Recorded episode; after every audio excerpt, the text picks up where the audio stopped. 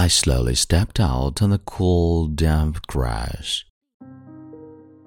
嗨，亲爱的朋友，你好，欢迎收听英语美文朗读，我是孟非 Phoenix。今天与你分享的美文叫做《用脚掌亲吻大地》。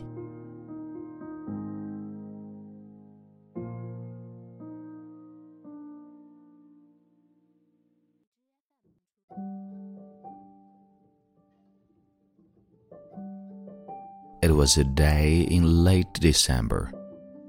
The Christmas tree had been taken down. The lights and decorations had been boxed up and pulled in the closet until next year. And I was feeling a little blue. I sure wasn't looking forward to the long, cold, dark winter to come. I had always been a light lover on the inside. I tried to take comfort in knowing that a few more minutes of daylight was being added each day, but I still felt tired and ran down. I was both surprised and delighted then when I looked out my window and saw that a spring like day had suddenly arrived. The temperatures quickly soared into the 60s, and the sun was shining down on the earth with a loving light. I could hear the neighborhood children outside playing in the warm air. I smiled when I saw them, and my inner child longed to be out there, riding bikes and playing games as well.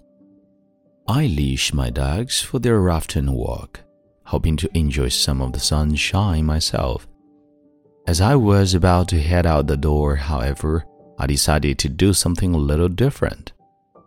I reached down and pulled my shoes and socks off. I hadn't been barefoot outside since the summer. I slowly stepped out on the cool, damp grass. It felt so alive under my feet. I laughed as I walked along. I remembered something I once read too. Walk as if you were kissing the earth with your feet, and with each step I did so, my walk felt sacred and holy. I felt a oneness with the world and the love of nature all around me.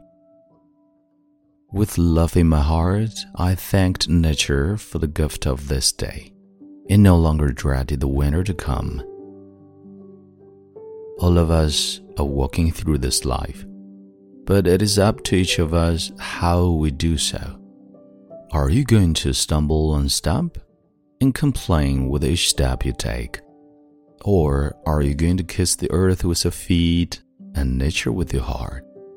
The choice is yours. 这里是英语美文朗读，我是孟非 Phoenix，我们下次再会。